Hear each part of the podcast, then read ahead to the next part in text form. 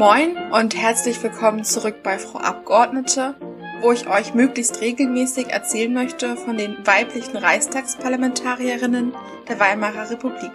Oder vielleicht auch von der einen oder anderen Politikerin, die woanders tätig war. Heute geht es um Luise Zietz, die erste Frau im SPD-Parteivorstand, später USPD-Parlamentarierin und sehr berühmte Zwischenruferin im Reichstag.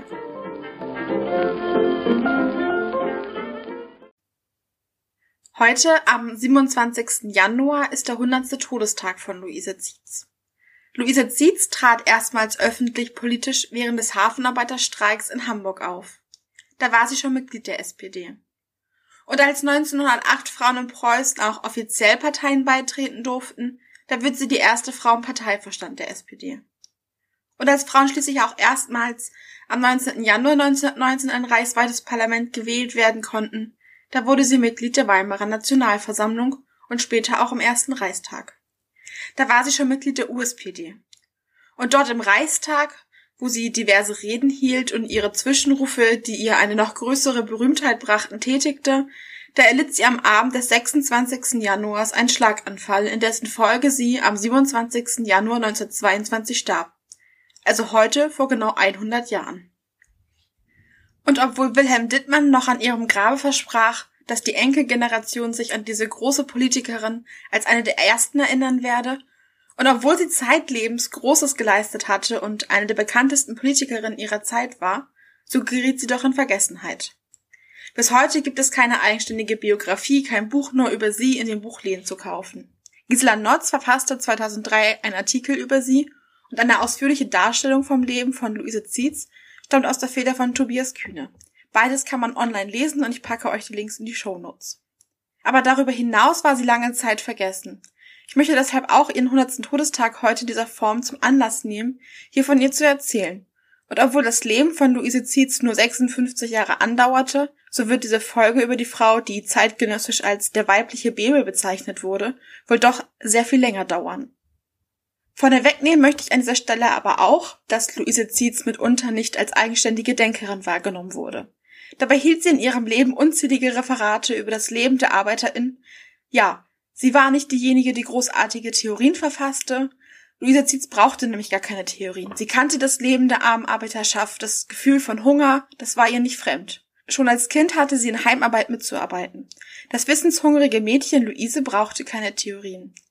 Luise Zietz gelang es nämlich, diese Theorien, die sie ja durchaus kannte, in eine verständliche Sprache zu kleiden, weil sie selbst wusste, wovon sie sprach, wenn sie von den elendigen Lebensbedingungen erzählte. Sie darauf zu reduzieren, dass sie keine Theoretikerin war und keine Theorien verfasste, das wird ihr nicht gerecht. Geboren wurde Luise Körner am 25. März 1865 in Bagdeheide in Schleswig-Holstein als Tochter eines Wollwirkers. Dort begann gerade die Industrialisierung. Eigentlich eine Gegend mit viel Landwirtschaft und einigen wenigen Weber- und Heimarbeiterfamilien entstanden in der nahen Stadt Neumünster gerade die ersten Fabriken. Marie Juchatz beschrieb das Handwerk und den Kampf des Vaters von Luise Zietz gegen die Maschinen mit den folgenden Worten später. Die Wollweberei war ein im Lande der Schafzucht sehr verbreitetes Handwerk und führte zur Zeit von Luises Jugend schon lange einen hoffnungslosen Kampf gegen das Vordringen der Maschine. Luise war das älteste von vier Kindern. Ihr Vater arbeitete, wie gesagt, als Wollwirker und auch die Mutter arbeitete in Heimarbeit bis zu ihrem Tod mit. Genauso wie die Kinder. Schon die neunjährige Luise Körner musste in Heimarbeit mitarbeiten. Sie spann Wolle oder lieferte sie aus. Kinderarbeit war in dieser Zeit der Beginn der Industrialisierung in Schleswig-Holstein normal. Allein konnte der Vater die Familie nicht ernähren. Und obwohl die ganze Familie mitarbeitete, war, wie Gisela Notz es treffend formuliert hat, der Hunger ein ständiger Gast im Hause Körner. Marie Juchatz schrieb über die Situation der Familie später weiter, auch Vater Körner wehrte sich, ein Fabrikarbeiter zu werden und opferte seiner längst zum Phantom gewordenen Selbstständigkeit nicht nur seine eigene Kraft und Gesundheit, die Frau musste über ihre Kräfte mitarbeiten und die Kinder bis zum kleinsten herunter wurden um Gesundheit und Jugendglück betrogen. Und über diese Kindheit und die Lebensumstände von Luise Körner und ihrer Familie schrieb auch Luise Kautsky 1930 in einem Artikel, Er führte einen hoffnungslosen und bitterschmerzlichen Kampf gegen die moderne Textilindustrie, die in seiner nächsten Nähe in der Stadt Neumünster schon ihre großen mechanischen Webereien und Spinnereien erstehen ließ, wo die neuesten, durch die Dampf betriebenen Maschinen eine Fülle von Garnen, Geweben und Stoffen schufen, gegen deren Billigkeit der arme Handweber nicht aufkam. Und deshalb arbeitete nicht nur der Vater, sondern die ganze Familie mit. Durch die Mitarbeit der vier Kinder und bei der Eltern reichte es oftmals gerade so. Luise als älteste Tochter ging häufig die Ware auch ausliefern. Das beschrieb sie selbst so. Ich, als die älteste unter den Geschwistern daheim, hatte noch eine andere, recht schwere Aufgabe zu erfüllen. Kam ich aus dem Nachmittagsunterricht um vier Uhr nach Hause, musste ich auf fertige Waren abliefern. Da wurde ein tüchtiges Bündel auf die Schulter geladen, vorn ein Pack und hinten eines. So ging es in die stundenweit entfernten Nachbardörfer um die gesponnene Wolle oder die gewebten Stoffe den Auftraggebern zu bringen und das Geld einzukassieren. Für mein Alter war ich sehr zart und klein. Da zögerten die vorsichtigen Bauernfrauen oft, mir die geforderte Summe einzuhändigen. Die Mutter kann das Geld mitnehmen, wenn sie nächstens vorkommt. Das war ein Wort, das ich fürchtete und hasste. Denn zu Hause wurde sehnsüchtig auf das Geld gewartet, das ich heimbringen sollte. Brachte ich nichts heim, mussten alle hungrig ins Bett. Und außerdem war meine Eigenliebe aufs empfindlichste verletzt, weil man mir zutraute, ich könne das Geld verlieren. Luise Körners Aufgabe war daneben auch das Zerpflücken der Rohwolle und Spulen.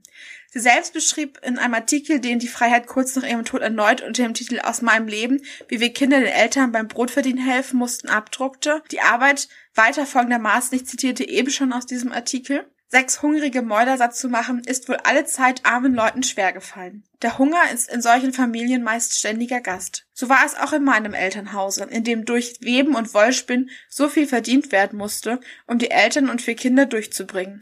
Und das geschah mehr schlecht als recht. Um nur das Nötigste zu verdienen, mussten deshalb die Mutter und wir Kinder mitschaffen. Wir mussten Rohwolle zerpflücken und ölen, sie durch den Wolf drehen, der sie weiter zerkleinerte, dann kam sie auf die Kratzmaschine, die sie zweimal passieren musste. Ein paar Hunde, die sich abwechselnd trieben diese Maschine vermittels eines großen Tretrades, und wenn uns einer der großen Hunde weggestorben war, mussten auch wir mitunter in das Rad hinein. In dem Artikel berichtet Luise Körner weiter davon, dass wenn sie mit dem Geld zu Hause ankam, die Familie an dem Abend eben nicht hungrig ins Bett musste und dann durfte sie lesen. Die kleine Luise hatte das große Glück, dass ihr Dorfschullehrer mit größerer Mühe eine kleine Schulbibliothek hatte einrichten können, aus dem sich jedes Kind ein Buch in der Woche ausleihen durfte. Sie selbst sagt dazu, ich las leidenschaftlich gern. Vielleicht umso lieber, weil ich sehr wenig Zeit dazu übrig hatte. In meinem Buch vertieft vergaß ich alles um mich her. Da lebte ich in einer anderen Welt, die das Buch mir erschloss. Unablässig beschäftigte sich meine Fantasie mit dem Gelesenen. Und oft habe ich mir vorgenommen, den Helden der Erzählungen, die mir besonders gefielen, nachzueifern. Kinderträume. Marie Juchatz erklärte diesen unbändigen Wissenshunger der jungen Luise Zietz zum Stachel, der sie vorwärts trieb und als Schlüssel zu einem besseren Leben. Nach dem Besuch der Volksschule, die im Alter von 14 Jahren ungefähr endete, ging die junge Luise Körner als Dienstmädchen zu Verwandten nach Hamburg. Viele junge Mädchen gingen diesen Schritt vom Land in die Stadt. Ihre Verwandtschaft aber war nicht reich. Dienstboten gab es nicht nur in den Häusern gut situierter bürgerlicher Familien, sondern auch beispielsweise in Gastwirts- oder Bäckereifamilien. Was genau Luise Körners Familie in Hamburg machte, das konnte ich soweit bisher nicht recherchieren aber als Dienstbotin waren die Arbeitsbedingungen nicht weniger hart als zuvor. Sie war völlig abhängig von der Hausherrin, erhielt einen sehr geringen Lohn und hatte keine freie Minute. Sie unterlag auch in dieser Tätigkeit der Gesindeordnung. Luise Körner wollte bald schon lieber in der Fabrik arbeiten. Leichter war die Fabrikarbeit auch nicht. Zunächst war sie Tabakarbeiterin, später arbeitete sie als Kaffeeleserin. Der Vorteil aber als Fabrikarbeiterin lag in der höheren Freizeit als die freie Zeit, die sie als Dienstmädchen gehabt hätte. Und da war er wieder, der Wissenshunger der jungen Luise, der Wille zur Selbstbildung. Unter großen Mühen, wie Tobias Kühne beschreibt, gelang es ihr dann, an die Hamburger Fröbelschule für die Kindergärtnerin-Ausbildung zu gelangen. Und diese Ausbildung von Luise Körner markierte durchaus einen sozialen Aufstieg. 1885 heiratete die 20-jährige Luise Körner den Hafenarbeiter Karl Christian Zietz. Und wie viele Frauen kam sie über ihren Ehemann, andere über Väter oder Brüder zur Sozialdemokratie. Gelegentlich besuchte sie Versammlungen und Diskussionen. Die Ehe scheiterte schon bald nach Beginn ihrer intensiven politischen Tätigkeiten und wurde geschieden. Luise, die nun Zietz hieß, arbeitete auch nach der Heirat weiter. Gerade in den Familien des Proletariats reichte ein Gehalt, das des Ehemannes eben nicht aus. Die Frau musste mitverdienen, obwohl man ansonsten ganz das Rollenbild des Bürgertums übernommen hatte. Diese Doppelbelastung kennen wir noch heute als Equal Care Gap. Den gab es schon in den 1880er Jahren. Neben der Lohnarbeit hatte die Frau sich auch um Familie und Haushalt zu kümmern. Ihre Lohnarbeit galt als Zuverdienst. Oftmals ein Zuverdienst, ohne den viele Familien nicht überlebensfähig gewesen wären. Ihre Politisierung lässt sich aber auch auf ein Buch zurückführen, wie sie selbst in einem Nachruf auf dessen Autor später in der Gleichheit schreiben wird. Als ich Ende der 80er Jahre als blutjunge Frau Bebels Buch Die Frau und der Sozialismus in die Hand nahm, da ging es mir, wie es so vielen, vielen Proletarierfrauen ebenso ergangen war. Wie Schuppen fiel es uns von den Augen. Es handelte sich bei diesem Buch, wie gesagt, um die Frau und der Sozialismus von August Bebel. Wie verbreitet es war, zeigt nicht nur die Politisierung vieler der späteren Parlamentarierinnen, übrigens auch über die SPD hinaus, sondern auch, dass 1910 bereits die 50. Auflage erschien und wohl über 100.000 Exemplare verfügbar waren. Politisch waren Frauen Ende der 1880er Jahre vollständig unmündig. Sie besaßen weder das aktive oder passive Wahlrecht, noch durften sie politischen Vereinen oder Parteien beitreten. Zudem galt zu diesem Zeitpunkt, an dem Luise Zietz heiratete, noch bis 1890 das sogenannte Sozialistengesetz. In der Zeit nach dem Sozialistengesetz, wohl ab 1892, wurde Luise Zietz im Umfeld der Arbeiterbewegung in Hamburg aktiv. Zunächst vor allem im Umfeld der proletarischen Frauenbewegung, die sich in dieser Zeit herausbildete und die sich von der bürgerlichen Frauenbewegung scharf abgrenzte. Vor allem die Galionsfigur Clara Zetkin nahm diese Distanzierung immer wieder vor. Später wurde Luise Zietz Vertrauensfrau der Sozialdemokratinnen in Hamburg. Mithilfe dieser organisierten sich die Sozialdemokratinnen in als unpolitisch dargestellten Bildungsvereinen oder Krankenkassen. Bei Treffen beschäftigte man sich dort mit marxistischer Theorie, genauso wie mit Fragen zu Verhütung oder Säuglingsschutz. Laut Tobias Kühner wurde Zietz 1892 auch Mitglied der SPD. Und neben ihrem beginnenden Engagement in der proletarischen Frauenbewegung wurde sie auch gewerkschaftlich aktiv, nämlich im Fabrikarbeiterverband. Ein Jahr später fiel Luise Zietz bereits der politischen Polizei in Hamburg erstmals als Agitatorin auf. Sie widmete sich in dieser Zeit zunächst vor allem der Gewerkschaftsarbeit unter Frauen. Der Streik von etwa 500 Kaffeeverleserinnen, die sie ja auch selbst war, gegen schlechte Arbeitsbedingungen und Löhne im April 1896 und das Wirken von Luise Zietz dort bezeichnet Kühne als die Lehrzeit als Agitatorin für sie. Der Streik war nicht erfolgreich, sie konnten ihre Forderungen nicht durchsetzen, aber sie hatten gemerkt, dass sie zusammen Ziele erreichen könnten und wenigstens ihren, mit ihren Forderungen eine gewisse Stärke erreichen konnten. Beim Streik der Hamburger Hafenarbeiter 1896-97 organisierte Luise Zietz die Unterstützung der Ehefrauen, die von Streiks wenig begeistert waren, dann während des Streiks erhielten die Arbeiter natürlich keinen Lohn. Die Unterstützung der Frauen war aber auch für ein weiteres Kampfmittel neben dem Streik entscheidend. Als beispielsweise im Jahr 1898 in Hamburg die Bäckereien boykottiert wurden, weil die Bäckermeister die Forderungen der Lehrlinge ablehnten, da organisierte Luise Zietz mit ihren Hamburger Genossinnen erneut eine Aufklärungskampagne unter den Arbeiterinnen und Ehefrauen. Denn den Boykott mussten natürlich die Ehefrauen, die sich um den Haushalt kümmerten und einkauften, vollziehen. Und 1898 schließlich konnten die Lehrlinge so ihre Forderung auch durchsetzen. Aber wieder zurück zum Hafenarbeiterstreik von 1896-97. Da appellierte sie an die Solidarität der Ehefrauen mit den Worten Lasst uns unseren Männern beistehen, dass sie auch ferner die Fahne hochhalten, dass sie nicht zum Streikbrecher werden. Halten Sie Ihre Männer nie von dem Besuch der Veranstaltung ab. Sie selbst müssen sich mit ihrem Mann das Aufpassen der Kinder teilen und selbst zu Versammlungen gehen. Wird niemand Streikbrecher, dann wird der Sieg bald unser sein. Am Ende scheiterte der Streik, aber das Solidaritätsgefühl der Arbeiter und ihrer Ehefrauen, das blieb auch hier. Aber Lise Zietz machte sich mit ihren Bemühungen um die Solidarität der Ehefrauen der Hafenarbeiter weit über Hamburg hinaus bekannt. Und sie wurde als Parteiagitatorin aktiv. Bald schon wurde sie zu einer der eifrigsten und besten Rednerinnen. Wohl anerkennt wurde sie deshalb auch später der weibliche Bebel genannt. Laut Tobias Kühne hielt sie im Jahr 1899 etwa 125 Reden und nur 22 davon in Hamburg. Zwei Jahre später waren es bereits über 200 Reden. Diese meist zweistündigen Vorträge mussten natürlich auch vorbereitet werden und die Versammlungen, bei denen Luise Zietz als Agitatorin sprach, die dienten der politischen Aufklärung und natürlich auch der Mitgliederwerbung. Die Polizei konnte übrigens aber damals solche Versammlungen willkürlich auflösen. Im Jahr 1897 jedenfalls kam Luise Zietz dann auch erstmals in Kontakt mit der inoffiziellen Führerin der proletarischen Frauenbewegung, mit Clara Zetkin und mit der Vertrauensperson der Genossinnen Deutschlands, Ottilie Bader. Denn erstmals war sie in diesem Jahr Delegierte der SPD bei deren Hamburger Parteitag, wo sie beide erstmals traf. Zietz verfasste bald für die von Zetkin geleitete Gleichheit ausführliche Artikel über die Lebens- und Arbeitsbedingungen von Mädchen und Frauen. Sie verfasste auch Artikel für weitere Zeitschriften. Luise Zietz konnte übrigens nur deshalb schon vor 1908 politisch auch offizieller in der SPD aktiv werden und ihr beitreten, weil in Hamburg ein liberaleres Vereinsrecht galt als beispielsweise in Preußen, wo es bis 1908 Frauen verboten war, politischen Vereinen oder Parteien beizutreten.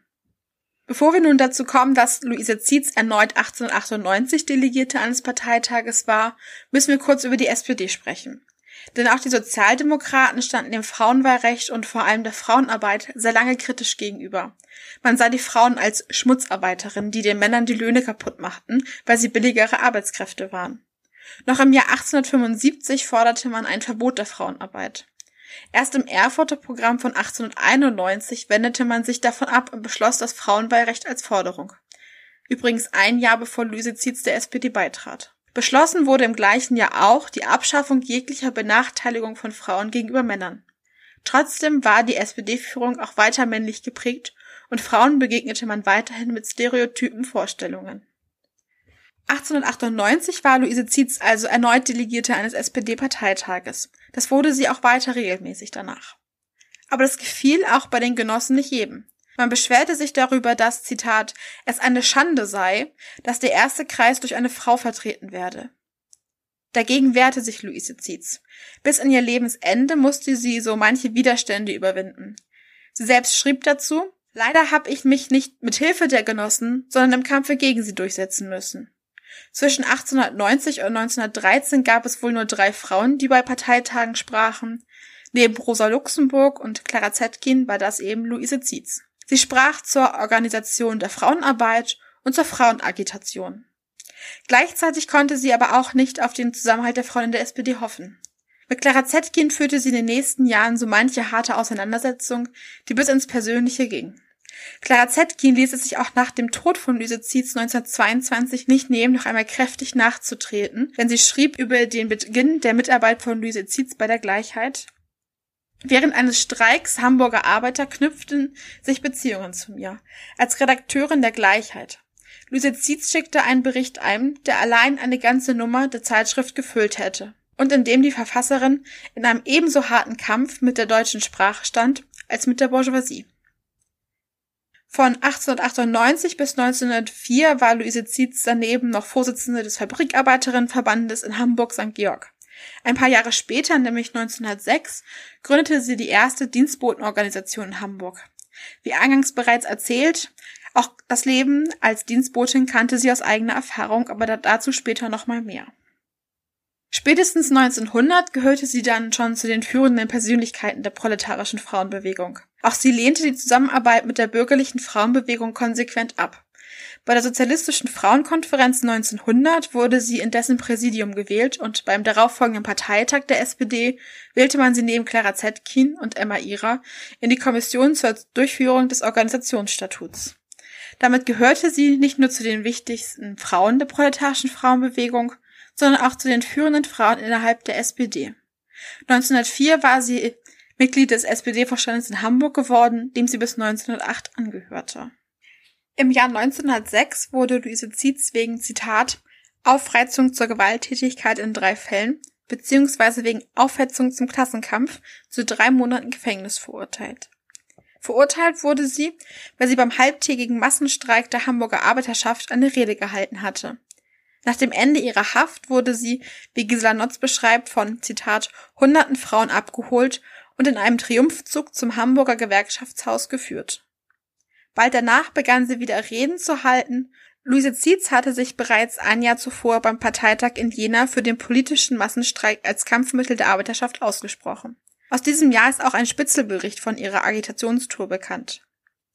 Ehefrau Zietz aus Hamburg circa 44 Jahre alt, 165 Zentimeter groß, blind, trug das Haar gescheitelt, bekleidet war sie mit einem kleinen, runden Strohhut, roter Bluse und schwarzem Rock, hat gelblichen Teint und macht den Eindruck, als gehöre sie dem Arbeiterstande an. Diese Spitzelberichte über Luise Zietz, so Gisela Notz, lassen nicht daran zweifeln, dass Zietz, Zitat, als ausgesprochen scharfe und kritische Spitzenrednerin galt. In den Berichten wird sie häufig als gehässig beschrieben. Lilly Braun, sicherlich nicht frei von Neid, schrieb über Luise Zietz in ihren Erinnerungen, alle Augen hingen an der Sprecherin, die ihre leidenschaftlich vorgestoßenen Worte mit lebhaften, eckigen Gestikulationen begleitete. 1906 berichtete auch Ottilie Bader, die Zentralvertrauensperson der Genossinnen Deutschlands, bei der Frauenkonferenz in Mannheim, dass Luise Zietz mehrfach verboten worden sei, ihre Referate zu halten. Sie hat es natürlich doch verstanden, ihre Meinung zu sagen. Man ist ja immer ein bisschen klüger als die Polizei. Und namentlich, wenn die Polizei mit der Zietz anfängt, die so ausgepicht ist, da ist sie von vornherein verloren. Auf der Frauenkonferenz hielt Luise Zietz ein viel beachtetes Referat über die Lage der Landarbeiter und Landarbeiterinnen. Anwesend war als Gast dabei übrigens 1906 auch eine gewisse Alexandra Kollontai, über die Jasmin vom Her Story Pod eine ganz tolle Folge hat, die ich euch auch in den Shownotes verlinke. Und im gleichen Jahr referierte die vormalige Dienstbotin Luise Zietz auf diversen Dienstbotenversammlungen und warb für deren Zusammenschluss. Und in diesem Jahr begründete sie in Hamburg, wie schon gesagt, die erste Dienstbotenorganisation in Hamburg. 1908 schließlich durften Frauen auch in Preußen Mitglieder von politischen Vereinen und Parteien werden und damit durfte nun auch eine Frau in den SPD-Parteivorstand gewählt werden. Und schon 1908 gab es übrigens eine Quotierung. Zitat Die weiblichen Mitglieder sind im Verhältnis ihrer Zahl im Vorstand vertreten, doch muss diesem mindestens eine Genossin angehören. Und das galt eben auch für den Reichsvorstand. Luise Zietz wurde diese erste Frau, die in den SPD-Parteivorstand gewählt wurde. Sie war dort aber gewiss keine Alibi-Frau. Und sie war auch nicht die Kandidatin, die übrig geblieben war. Sie war auch hochqualifiziert. Sie besaß viele Jahre von Organisations- und Agitationserfahrung. Sie war loyal und auch ihre rednerischen Fähigkeiten lassen sie nicht als übrige Kandidatin erscheinen. Luise Kautsky beschreibt das in ihrem Artikel 1930 folgendermaßen. Als Beweis des Vertrauens und der Hochschätzung, die die Partei für die Arbeit von Lysiziz empfand, wurde sie im Jahre 1908 als Beisitzerin in den Parteivorstand gewählt, als das erste weibliche Mitglied dieser Institution. Später wurde sie dessen Sekretärin, bis zu dem Tag, wo die unglückselige Spaltung die deutsche Partei in zwei feindliche Lager trennte. Das geschah im Jahre 1917. Dass Luise Zietz Mitglied im Parteivorstand wurde, das hatte mehrere Gründe. Die Zentralvertrauensperson Ottilie Bader hatte auf den Posten wahrscheinlich wohl aufgrund ihres Alters verzichtet. Und Clara Zetkin galt als Sprachrohr des revolutionären linken Flügels und dadurch zusehends als isoliert. Der linke Parteiflügel war in der Minderheit. Und Zetkin war in dieser Position deshalb schlicht nicht mehrheitsfähig. Die proletarische Frauenbewegung war eben nicht homogen. Auch wenn Clara Zetkin als informelle Anführerin galt und die Chefredakteurin der Gleichheit war, so konnte sie nur wenige hinter ihre Position bringen. Und der Parteivorstand bevorzugte die gemäßigte, im Zentrum der Partei verortete Luise Zietz, was zeitlebens zu Streit zwischen Zetkin und Zietz führen wird. Auch in der Forschung wird die Theoretikerin, die intellektuelle Clara Zetkin der Proletarierin und als Parteisoldatin abgewerteten Luise Zietz gegenübergestellt. Tatsächlich ergänzten sich beide mit ihrem Können und ihrer Herangehensweise. Beiden wird eine solche Gegenüberstellung auch überhaupt nicht gerecht. Clara Zetkin, die sich der ungelernten Arbeiterin zuvor deutlich überlegen gefühlt hatte, jedenfalls hatte durch die Wahl von Luise Zietz in den Parteiverstand ihre Vormachtstellung in der proletarischen Frauenbewegung verloren. Allerdings wollte sie auch nicht kampflos aufgeben, und so verschlechterte sich der Zusammenarbeit der beiden zusehends. Vor allem der Versuch von Clara Zetkin, eine Schwägerin von Rosa Luxemburg als Sekretärin in die Redaktion der Gleichheit zu bringen, führte zu erbitterten Streitereien. Luise Zietz lehnte diesen Versuch ab. Und der Parteiverstand stellte sich hinter ihre Entscheidung. Und auch die Kontrollkommission, der Zetkin selbst angehörte und wo sie Beschwerden eingelegt hatte, entschied gegen sie. Daraufhin drohte Clara Zetkin, die Herausgeberschaft der Gleichheit niederzulegen. Nur Rosa Luxemburg konnte sie davon zurückhalten. Stattdessen versuchten nun beide, Luise Zietz aus dem Frauenbüro entlassen zu lassen, was wiederum nicht gelang.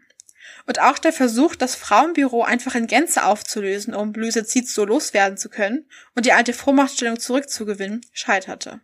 Luise Zietz veröffentlichte in den nächsten Jahren diverse Broschüren und Artikel in Zeitschriften und Zeitungen. Beispielsweise 1914 verfasst sie eine Broschüre zur Gewinnung und Schulung der Frauen für die politische Betätigung, in der sie Vorschläge zur Gestaltung von politischen Versammlungen formulierte. Denn ihr war sehr bewusst, dass Frauen schwer zu mobilisieren waren. Denn neben der Fabrikarbeit mussten sie noch die Haus- und Sorgearbeit leisten. Sie schlug wohl auch deshalb vor, dass Versammlungen deshalb nicht auf die Wasch- und Scheuertage gelegt werden sollten und die Themen so aktuell wie möglich zu halten seien. Zietz selbst sprach beispielsweise, was Notz ausführlich wiedergibt, am 11. Februar 1908 in Hamburg vor etwa 500 ZuhörerInnen bei einer solchen Veranstaltung, wie sie selbst sie in der Broschüre empfahl. Und sie war erfolgreich an diesem Tag. Sie gewann 39 neue Parteimitglieder und 57 neue Abonnentinnen für die Gleichheit. Zietz verfasste aber auch diverse Broschüren zu verschiedenen politischen Themen, beispielsweise zum Mutter- und Säuglingsschutz, zum Kinderschutz und so weiter. Darin enthalten waren immer wieder sehr genaue Analysen der gegenwärtigen und vergangenen Situation der ArbeiterInnen, aber auch Schulungshandbücher, Darstellung meist frauenpolitischer Themen und Sozialreportagen verfasste sie. Sie setzte sich aber auch in diesen Broschüren bei Reden und Artikeln konkret etwa für gleichen Lohn für gleiche Arbeit und die Gleichberechtigung von Männern und Frauen ein. Und auch für die Einführung des Frauenwahlrechts warb sie immer wieder in diversen Reden. Die nächsten Jahre raffe ich ein wenig, denn auch in diesen Jahren verfasste sie diverse Broschüren und Artikel in ihrer Aufgabe als Frauensekretärin und war auf diversen Agitationsreisen, wo sie überall Reden hielt. 1910 zum Beispiel war sie wie Zetkin als Delegierte an der zweiten internationalen sozialistischen Frauenkonferenz in Kopenhagen beteiligt. Und auch auf den Gebärstreik 1913 möchte ich nur wenig eingehen. Im vom Tobias Kühne verlinkten Text in den Show Notes findet ihr aber die Position von Luise Zietz dazu ausführlicher. Jedenfalls nahm Luise Zietz in der Debatte eine eher vermittelnde Haltung ein. Nachdem Clara Zetkin die anwesenden Arbeiterinnen in völliger Unkenntnis deren Lebenssituation angesprochen hatte und ihr von Anwesenden durchaus zu Recht entgegengehalten wurde, dass sie die Situation der Arbeiterinnen nicht gut genug kenne, Luise Zietz jedenfalls sprach erst am Ende der ersten Veranstaltung im August 1913. Und sie verband die Linie der Parteiführung, der auch Clara Zetkin folgte, mit dem Verständnis für die Arbeiterinnen in ihren Lebenssituationen. Sie kritisierte in ihrer Rede das Argument von Clara Zetkin, die gegen eine Geburtenregelung argumentierte, da das Proletariat die Masse für den Sieg der ArbeiterInnen benötige. Zietz, die den vorherigen Redebeiträgen offenbar sehr eifrig gelauscht hatte, vertrat am Ende ein Kompromiss. Die Familienplanung sollte künftig Privatsache sein, aber der Gebärstreik sollte kein sozialdemokratisches Streikmittel werden. In der Tribüne hieß es dann dazu später, Rosa Luxemburg und Clara Zetkin wurden nach allen Regeln der Kunst besiegt. Luise Zietz hingegen gehörte am Ende zu denen, die sich mit diesem Kompromiss durchsetzen konnten. Ein Jahr später, im August 1914, begann der Erste Weltkrieg. Mit der sogenannten Burgfriedenspolitik der SPD und der Gewerkschaften tat sich Luise Zietz von Anfang an schwer. Sie war von vornherein gegen die Unterstützung der deutschen Kriegsanstrengungen. Sie lehnte auch die Begründung ab, dass ein Verteidigungskrieg gerechtfertigt sei. Und so stimmte sie am 31. Juli 1914, wie Hugo Hase und Robert Wengels, gegen die Bewilligung der Kriegskredite im Parteiverstand. 1915 verfassten sie zwei Schriften, in denen ihre Positionen zum Krieg deutlich werden. Teilweise wird ihr Verhalten als widersprüchlich beschrieben. Aber tatsächlich rief Luise Zietz schon vor Kriegsbeginn in Artikeln und Reden gegen den Krieg auf. Ihre Haltung änderte sich nicht. Aber zunächst schloss sie sich öffentlich dem Aufruf zur Kriegshilfe an und gab sogar ihre strikte Ablehnung gegenüber den bürgerlichen Frauenrechtlerinnen auf und rief dazu auf, sich am Nationalen Frauendienst zu beteiligen. Dort organisierte man gemeinsam Kinderfürsorge, Kranken- und Wöchnerinnenhilfe und richtete Kindergärten und Horte in den Arbeitervierteln ein. Wichtig war dabei allerdings, dass diese ehrenamtliche Kriegshilfe den Arbeiterinnen keine Jobs kosteten. Und das war auch Luise Zietz ziemlich wichtig gewesen. Und natürlich war Clara Zetkin nicht weit, um Luise Zietz für ihre Haltung wieder zu kritisieren. Clara Zetkin blieb bei ihrer Ablehnung zur Zusammenarbeit mit den Frauen der bürgerlichen Frauenbewegung. Sie warf Zietz nun vor, dass sie die Pflichten einer Sozialistin und Internationalistin gegen den Krieg zu mobilisieren vernachlässigte. Notz beschreibt deshalb Zietz Verhalten in den ersten Kriegsjahren als widersprüchlich. Ich würde es wohl eher als getrieben, eingeengt durch beide Seiten beschreiben. Als Mitglied des Parteivorstandes und obwohl sie dagegen stimmte, musste sie nach außen die Mehrheitsmeinung des Parteivorstandes vertreten. So loyal war sie. Die natürlich und nicht nur von ihrer Dauerrivalin Zetkin dafür kritisiert wurde, dass sie nach außen die Linie der Parteiführung vertrat. In den nächsten Jahren änderte sich das Handeln von Luise Zietz allerdings. Luise Zietz versuchte in dieser Zeit mehrfach zu vermitteln. Als der von Clara Zetkin bei der Internationalen Frauenkonferenz in Bern eingerichtete Antrag, eine scharfe Antikriegsresolution angenommen wurde, da versuchte sie zwischen den KriegsgegnerInnen und dem Parteiverstand zu vermitteln. Ebenso als im Oktober des Jahres eine Berliner SPD-Frauendelegation in den Saal stürmte, in dem gerade der Parteivorstand tagte.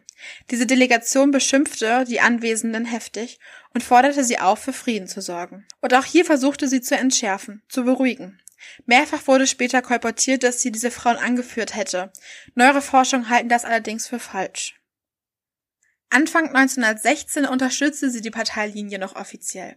Aber schon im Januar 1916 erhielt sie ein Redeverbot und ihr wurde der Auslandspass entzogen. Trotzdem reiste sie in dieser Zeit noch unter anderem nach Stockholm. Nach ihrer Rückkehr verurteilte sie die Kriegspolitik nun scharf.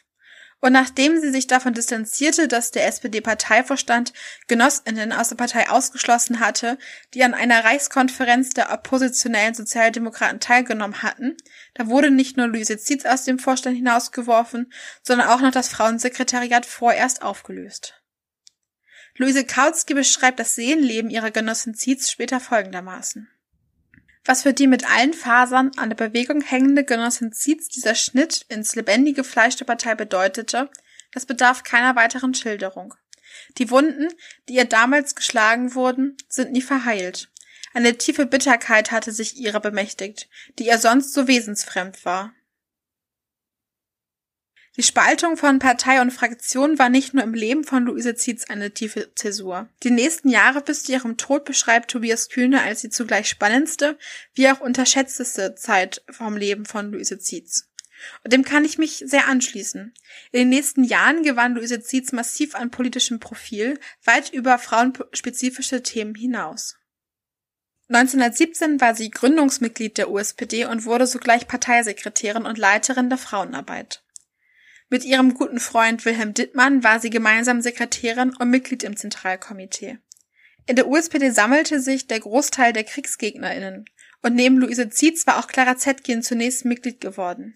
Letztere verlor aufgrund dessen nun die Herausgeberschaft der Gleichheit, die Marie Juchatz übernahm und auch das Amt von Luise Zietz, der als zentrale Frauensekretärin übernahm sie. Zetkin wird bei der Wahl zur Weimarer Nationalversammlung im Januar 1919 noch für die USPD kandidieren. Nach der für sie erfolglosen Wahl wurde sie Mitglied der KPD und schließlich 1920 in den ersten Reichstag und auch in alle weiteren bis 1933 gewählt. Vom Übertritt ihrer Genossin Zetkin war Luise Zietz trotz des immer schwelenden Streites enttäuscht und verstand diesen als Zitat abgrundtiefen Verrat.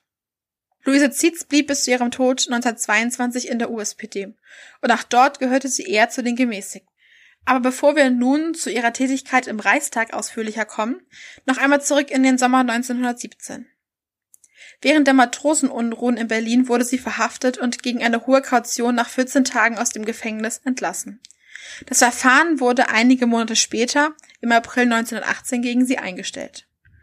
Und im November 1918 war Luise Zietz an den Planungen des Vollzugsausschusses aus USPD und revolutionären Obleuten für den revolutionären Aufstand in Berlin als Vorstandsmitglied natürlich beteiligt. Allerdings spielte sie weder bei den Matrosenunruhen 1917 noch während der Novemberrevolution 1918 eine besondere oder gar entscheidende Rolle, wie sowohl Notz als auch Kühne und weitere beschreiben. Als sich der Rat der Volksbeauftragten aus jeweils drei Vertretern der USPD und SPD im November 1918 bildete und eine Art Übergangsregierung wurde, da arbeitete Luise Zietz mit Hilfskräften allein in der Parteizentrale der USPD und erledigte die laufenden Parteigeschäfte.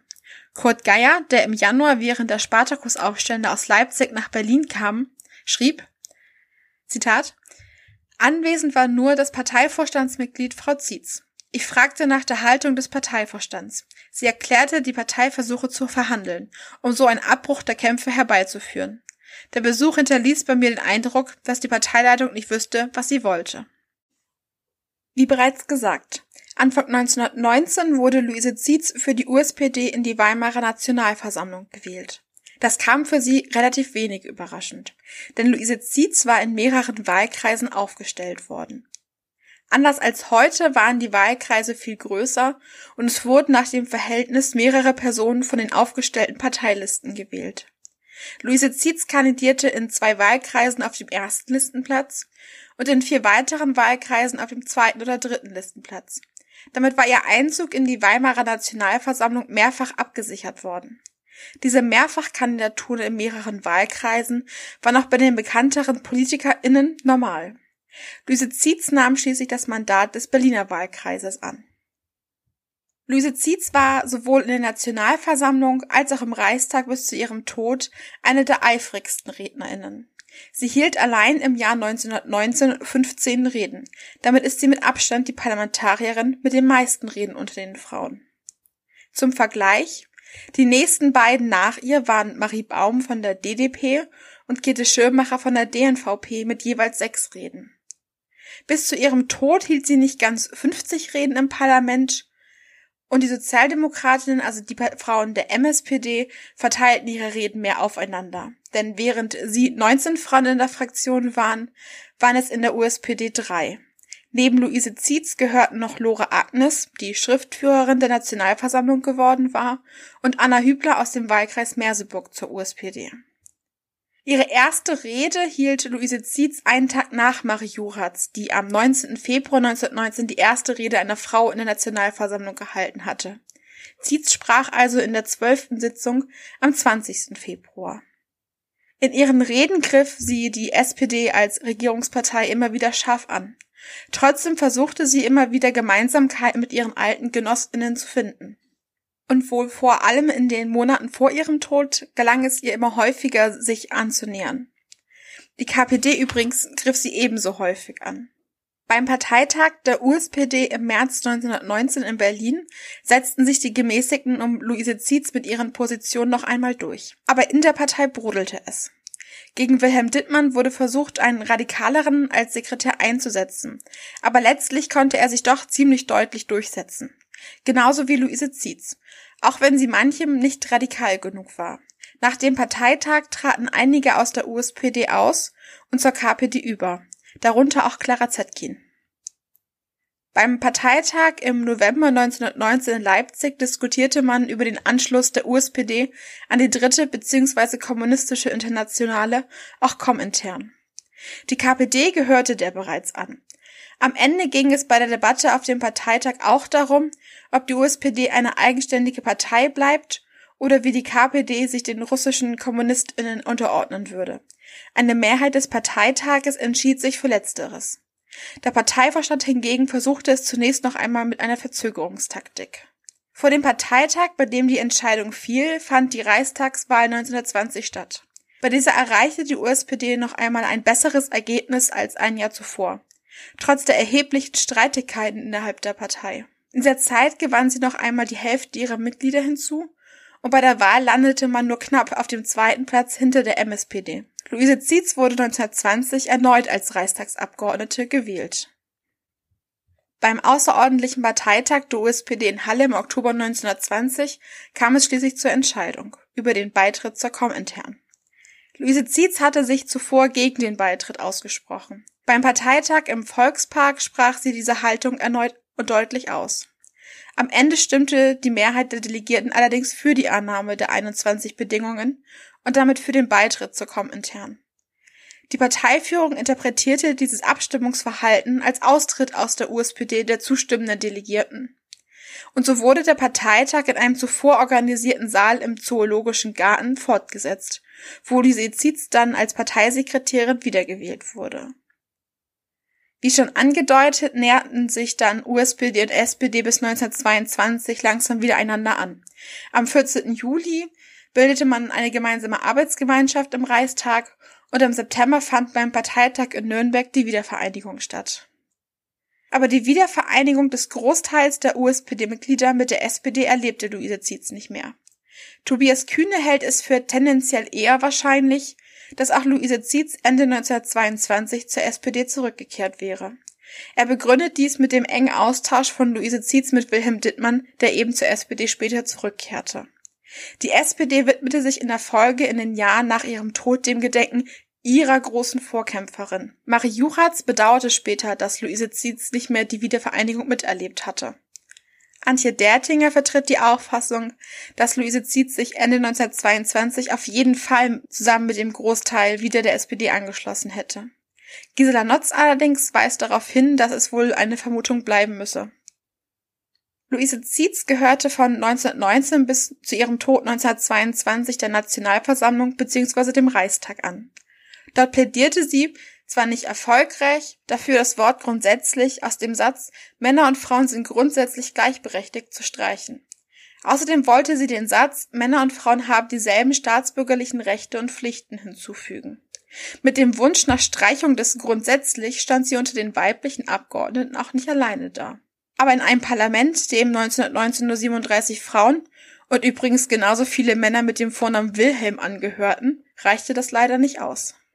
Luise Zietz wie auch andere USPD-Parlamentarierinnen sprach nicht nur zu Frauen- oder sozialpolitischen Themen, wie es die weiblichen Abgeordneten aller anderen Parteien zum Großteil taten. Trotzdem vertrat sie ihre Fraktion im Ausschuss für Sozialpolitik während der Nationalversammlung und sprach mehrheitlich zur Gleichstellungs-, Sozial- und Bildungspolitik.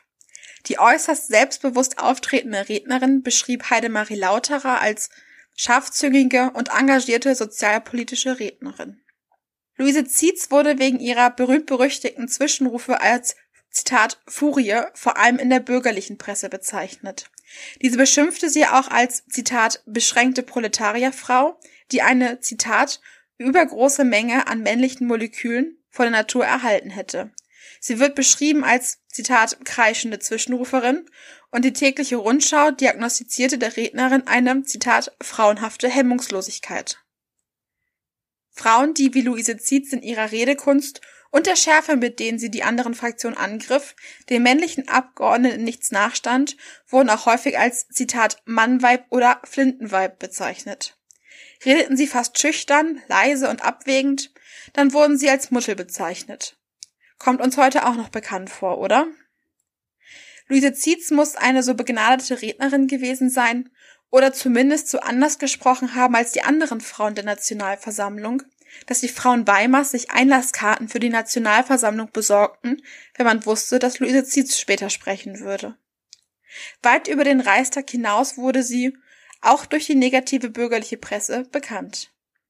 Insbesondere der deutsch-nationale Journalist Adolf Stein hetzte in seinem Buch Friedrich der Vorläufige, die Zietz und die anderen über sie. So schrieb er beispielsweise, und ich zitiere jetzt länger, wenn man ihr muskulöses, breites Gesicht ohne Zucken als Sprechmaschine dienen sieht, wenn man ihre kräftigen Arme stoßweise die Luft hämmern sieht, als wolle sie Hufeisen schmieden, so hat man unbedingt den Eindruck, dass ein Mann einem gegenübersteht, der nur in Ermangelung von Hosen sich in das lange Weibergewand geworfen hat. Im Weiteren sind dann eben weitere Schmähungen und Beleidigungen zu finden. Er bezeichnet sie darin auch als Zitat halbgebildete oder auch Zitat als etwas beschränkte Proletarierfrau. Die Frauen der Nationalversammlung trafen sich mindestens einmal, auch Luise Zietz dabei. Eigentlich fast unwahrscheinlich erscheint uns heute, dass sich die Frauen von der Deutschnationalen Partei bis zu den weiblichen Abgeordneten der unabhängigen Sozialdemokratie, die dem Parlament angehörten, sich trafen und einen Antrag gemeinsam einbrachten. Nämlich am 1. März 1919 brachten sie die gemeinsame Interpellation gegen die Hungerblockade ein. Auch häufiger sprachen vor allem Frauen in den sozialpolitischen Debatten. Dabei beziehen sie sich immer wieder aufeinander wenn sie einer Meinung waren, aber auch wenn sie deutlich anderer Meinung waren. So tat es auch Luise Zietz über die deutschnationale Margarete Behm. Zitat, die Kollegin Abgeordnete Behm, die mir als Mensch so außerordentlich sympathisch ist, muss ich leider aufs heftigste bekämpfen, wenn sie als Politiker auftritt. Am 27. Januar 1922, also heute vor 100 Jahren, verstarb Luise Zietz in Berlin mit nur 56 Jahren. Wilhelm Dittmann, der die Grabrede sprach, sagte später, Plötzlich und unerwartet starb am 27. Januar 1922 unsere Luise Zietz im 57. Lebensjahre. Am Tage vorher hatte sie im Plenarsaal des Reichstages einen Schlaganfall erlitten und hauchte am nächsten Morgen ihre Feuerseele aus. Luise Zietz hatte am Abend des 26. Januars einen Herzinfarkt im Plenarsaal während der Rede eines DNVP-Abgeordneten erlitten und musste von ihren Genossen aus dem Saal getragen werden. Gegen 21 Uhr brachte man sie in ihre Wohnung. Zu diesem Zeitpunkt, so schreiben es später die Zeitungen, hätte sich ihr Zustand verbessert gehabt. Aber nur eine Stunde nach Ankunft hätten dann die Anwesenden beschlossen, dass man sie doch besser in ein Krankenhaus bringen sollte. Davon berichten auch die meisten Zeitungen am nächsten Morgen. So gibt die USPD-Zeitung Die Freiheit in ihrer Morgenausgabe bekannt. Das Befinden der Genossin Zietz war erfreulicherweise gestern Abend so gebessert, dass sie mittels Auto in ihre Wohnung gebracht werden konnte. Auch die Vossische Zeitung sowie das Berliner Tageblatt und Handelszeitung meldeten dies. Was sie zu diesem Zeitpunkt noch nicht wissen konnten, Luise Zietz war am Morgen gegen 6 Uhr im Krankenhaus am Urban verstorben. Das vermeldeten mehrere Zeitungen in ihren Abendausgaben. So teilte die Freiheit nun auf ihrer Titelseite mit, dass Luise Zietz mitten im Kampfe gefallen sei. Keine Ruhe hatte sie sich genommen, obwohl, das beschrieben an anderer Stelle einige ihrer Kolleginnen, es merkbar geworden war, dass sie schon länger vorher eine Auszeit gebraucht hätte. Aber so war Luise Zietz eben nicht. Die Freiheit schrieb weiter, Unsere Bewegung hat der Genossin Luise Zietz unendlich viel zu verdanken. Die Deutsche Allgemeine Zeitung schrieb dann in ihrer Abendausgabe, Frau Zietz war eines der charakteristischsten Mitglieder der Reichstagsfraktion der Unabhängigen gewesen. Eine Persönlichkeit von zweifellos starker Initiative und Arbeiterkraft. Eine Fanatikerin aber auch, die keine Hemmungen kannte. Und schon am Abend berichtete diese Zeitung, dass die weiblichen Abgeordneten eine gemeinsame Kranzspende geben werden. Zitat die sämtlichen weiblichen Mitglieder des Reichstages haben beschlossen, ihr als der ersten Abgeordneten, die als Inhaberin eines Reichstagsmandats gestorben ist, eine gemeinsame Kranzspende zu widmen. Wie wir später aus den Zeitungen erfahren, ließ man diesen Kranz mit weißen Schleifen binden. Die Vossische Zeitung schrieb im Nachruf über sie, ich paraphrasiere etwas, auch in den nächsten Zitaten, Lysiziz sei eine Zeit lang als ultraradikal verschrien gewesen, weil sie sich durch Zwischenrufe besonders oft bemerkbar machte. Allerdings sei sie nicht so radikal gewesen, wie sie sich vielfach anhörte. Ihr Frauentemperament zeige sich nicht bloß in äußerer Lebhaftigkeit, sondern auch in dem warmherzigen Gefühl, aus dem ihre Heftigkeit oft zu erklären war. Die Berliner Volkszeitung schrieb in ihrer Abendausgabe am 27. Januar 1922 mit ihr scheidet eine Persönlichkeit aus dem politischen Leben, die in mancher Hinsicht bemerkenswert ist. Sie sei ein stets vorwärtstreibender Faktor in der Partei der Sozialdemokratinnen gewesen. Das Berliner Tageblatt und Handelszeitung würdigte die verstorbene Holsteinerin, denn sie gehörte seit 30 Jahren der Sozialdemokratischen Partei an, in der sie namentlich für die Organisation und politische Schulung der Frau eingetreten ist. Jetzt hat der Tod der oft maßlosen Agitatorin, dieser leidenschaftlichen Politikerin, die trotz schweren Leidens ihre Abgeordnetenpflicht bis zum letzten Tage erfüllte, ein plötzliches Ende bereitet. Ab dem 28. Januar druckte die USPD-Zeitung mehrere Telegramme mit Beileidsbekundungen ab. So teilte die SPD der USPD mit, die Sozialdemokratische Partei nimmt lebhaften Anteil an dem schweren Verlust, den ihre Partei und die ganze Arbeiterbewegung durch den Tod der Genossin Zietz erlitten. Ebenso hätten alle bürgerlichen Fraktionen des Reichstages dem Vorstand der USPD ihr tiefstes Beileid bekundet. Ebenso auch, Zitat, zahlreiche Frauen auch der bürgerlichen Fraktion. Sie hätten zugleich ihre große Wertschätzung für die Verstorbene zum Ausdruck gebracht. In der Ausgabe der Freiheit druckte man auch noch einmal den Artikel aus meinem Leben, wie wir Kinder den Eltern beim Brotverdienen helfen mussten, von Luise Zietz ab, aus dem ich vorhin mehrfach zitierte. Die Rote Fahne, die Zeitung der KPD, schrieb, dass mit Luise Zietz eine der markantesten Erscheinungen innerhalb der proletarischen Frauenbewegung gestorben sei. Ihr Tod bedauere man auch innerhalb der kommunistischen Partei. Die Verstorbene sei eine mutige und unerschrockene Vorkämpferin für die ganze Arbeiterinnenbewegung gewesen. Der Berliner Lokalanzeiger bemerkte lapidar, dass ihr immerhin anzuerkennen sei, dass sie ein persönlich durchaus anständiger Mensch gewesen sei und zudem eine gewisse Größe im Reichstag gewesen sei, sie am Ende aber doch eine Fanatikerin bleibe.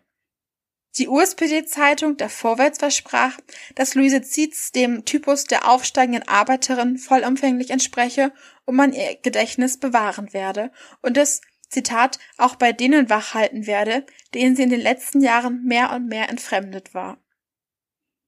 Zwei Tage nach dem Tod von Luise Zietz druckte die Freiheit ein langes Beileidsschreiben von Luise und Kai Kautsky ab, die über ihre Genossin und Freundin schrieben. Luise war eine der bedeutendsten Frauen Deutschlands und dem Befreiungskampf der Frau ebenso wie dem des Proletariats eine gewaltige Führerin. Man könne sie nicht besser ehren, als wenn wir in diesem Sinne weiterarbeiten. Auch in der Gleichheit erinnerte Clara Bohmschuch mit einem langen Artikel an sie und schrieb, Solange sie lebte, schaffte sie. Der Tod nur konnte sie zur Ruhe zwingen. Diverse weitere Beileidsbekundungen aus der ganzen Welt gehen bei der USPD ein.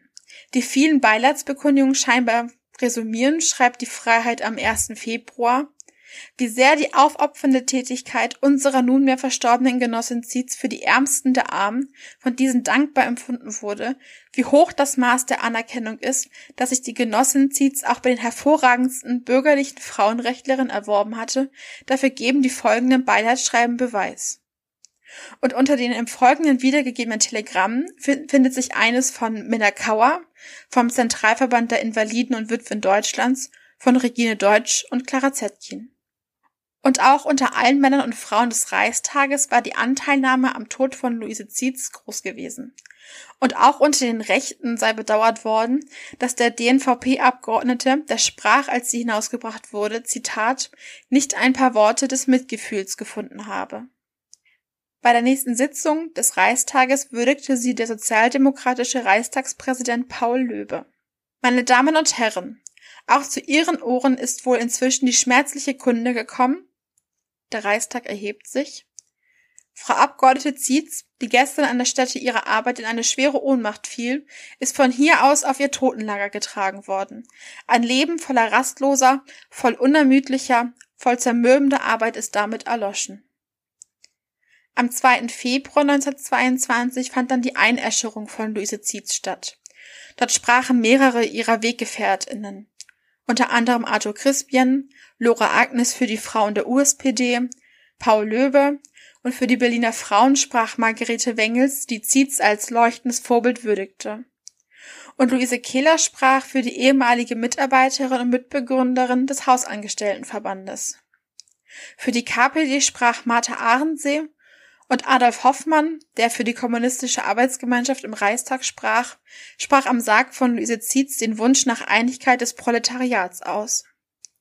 Auch Johanne Reitze sollte für die SPD-Frauen ein paar Worte sprechen, sie wurde aber von einem Eisenbahnstreik daran gehindert. Grenze für die Einäscherungsfeier kam von der USPD, den weiblichen Abgeordneten des Reichstages, wie gesagt mit weißen Schleifen, und weitere stammten von den SPD-Frauen, der KPD, der Kommunistischen Arbeitsgemeinschaft und der Französischen Sozialistischen Partei. In Vertretung aller weiblichen Abgeordneten nahm die DVP-Abgeordnete Katharina von Oheimb, später Kardorf von Oheimb, an der Einäscherung teil. Ihre DVP-Fraktionskollegin Clara Mende lobte in ihrem Nachruf Luise Zietz als Musterbeispiel von Fleiß, Pflichttreue und Unermüdlichkeit. Damit habe sich die Verstorbene ihre Achtung verdient. Beide hätten sich bei einer Tasse Kaffee an einem heißen Tage näher kennengelernt. Und nachdem Luise Zietz ihr dann ihre Lebensgeschichte erzählt hatte, habe Mende, Zitat, seitdem manches verstanden und nicht mehr verurteilen können, was andere ihr vorwarf. Die Beerdigung von Luise Zietz fand dann am 5. Februar statt und diese begann mit einer Trauerfeier im Stadthaus.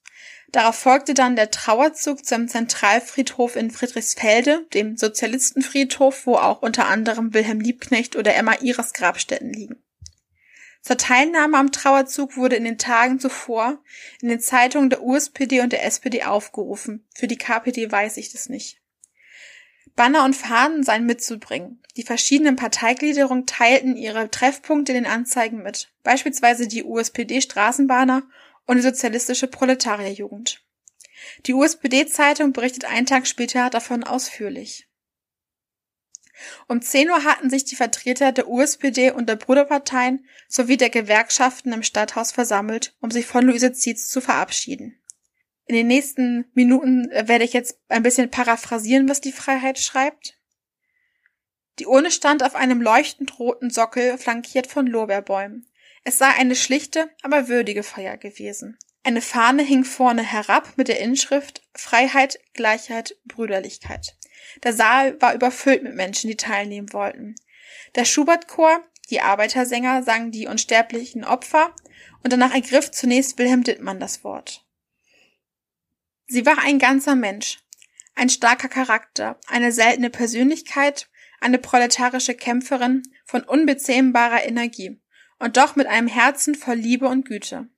Wenn einst unsere Enkel der großen Vorkämpferin des Sozialismus gedenken, dann werde sie unter den ersten Namen auch den unserer Luise Zietz nennen. In vollster Bewunderung ihrer Person sagte er, sie war der weibliche Bebel. Luise Zietz sei die bedeutendste Führerin proletarischer Herkunft gewesen, die die sozialistische Bewegung hervorgebracht habe. Fast alle führenden Genossinnen der drei sozialistischen Parteien bekennen heute offen und frei, dass sie mehr oder minder Schülerinnen unserer Luise Zietz sind. Anna Nemitz erinnerte auch daran, dass die ständigen Kampfrufe von Luise Zietz ihr auch den Hass der bürgerlichen Gesellschaft brachten. Die Berlinerin Fahrenwald würdigte Luise Zietz damit, dass, Zitat, sicherlich viele Genossinnen hier seien, die Luise Zietz ihre sozialistische Schulung verdanken und denen sie Führerin auf dem Weg zum Sozialismus gewesen sei. Zu früh ist Luise Zietz von uns gerissen worden. Und auch über den anschließenden Trauerzug berichtete die Freiheit ausführlich. Die Spitze des Zuges bildete eine Kapelle der Straßenbahner. Mit zahlreichen, meist umflorten roten Fahnen folgte die Jugend vor Urnen und Kranzwagen, Zentrale und Fraktion unserer Partei. Dann die Kranzdeputation.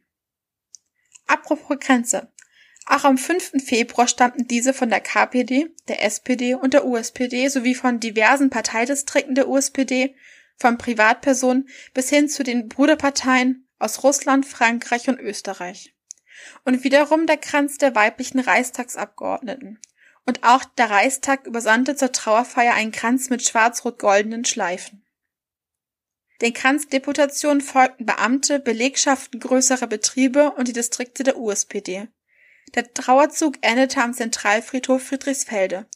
Dort war die Grabstätte mit Tannengrün ausgekleidet worden.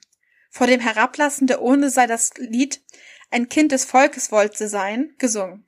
Auf dem Zentralfriedhof Friedrichsfelde wo auch viele andere der bekannten VorkämpferInnen der ArbeiterInnenparteien ihre letzte Ruhe fanden, wurde auch Luise Zietz begraben. In den nächsten Jahren erinnerte man immer wieder am 27. Januar an Luise Zietz. An ihrem ersten Todestag, USPD und SPD hatten sich mittlerweile im Prinzip wieder vereinigt, findet sich ein Artikel Luise Zietz zum Andenken im Vorwärts. Auch eine Gedächtnisfeier war für sie 1923 abgehalten worden. Ein weiterer Artikel erschien 1925. 1932, an ihrem zehnten Todestag, liest man im Vorwärts von einer Gedenkfeier für Luise Zietz. Die Gedenkrede hielt dort ihr enger Weggefährte Wilhelm Dittmann. Tatsächlich geriet Luise Zietz aber nach dem Nationalsozialismus in Vergessenheit. Und das Versprechen, dass Luise Zietz auch in der Enkelkindgeneration noch gedacht würde, bewahrheitete sich nicht. Es sind neben Clara Zetkin und Rosa Luxemburg vor allem die Männer der Arbeiterinnenbewegung, deren Namen heute bekannt sind. Auch taucht sie noch immer selten alleinstehend in Erscheinung in diversen Werken zur USPD, zur SPD oder zur Arbeiterinnenbewegung und zur proletarischen Frauenbewegung.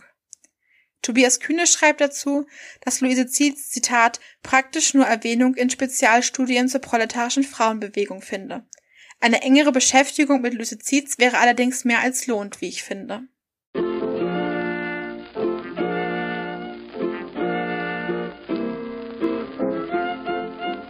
Ich hoffe sehr, dass ich euch in den letzten Minuten einiges von Luise Zietz, von ihrer Kindheit, ihrer politischen Tätigkeit als Agitatorin für die SPD und als Politikerin der USPD während der Weimarer Republik erzählen konnte.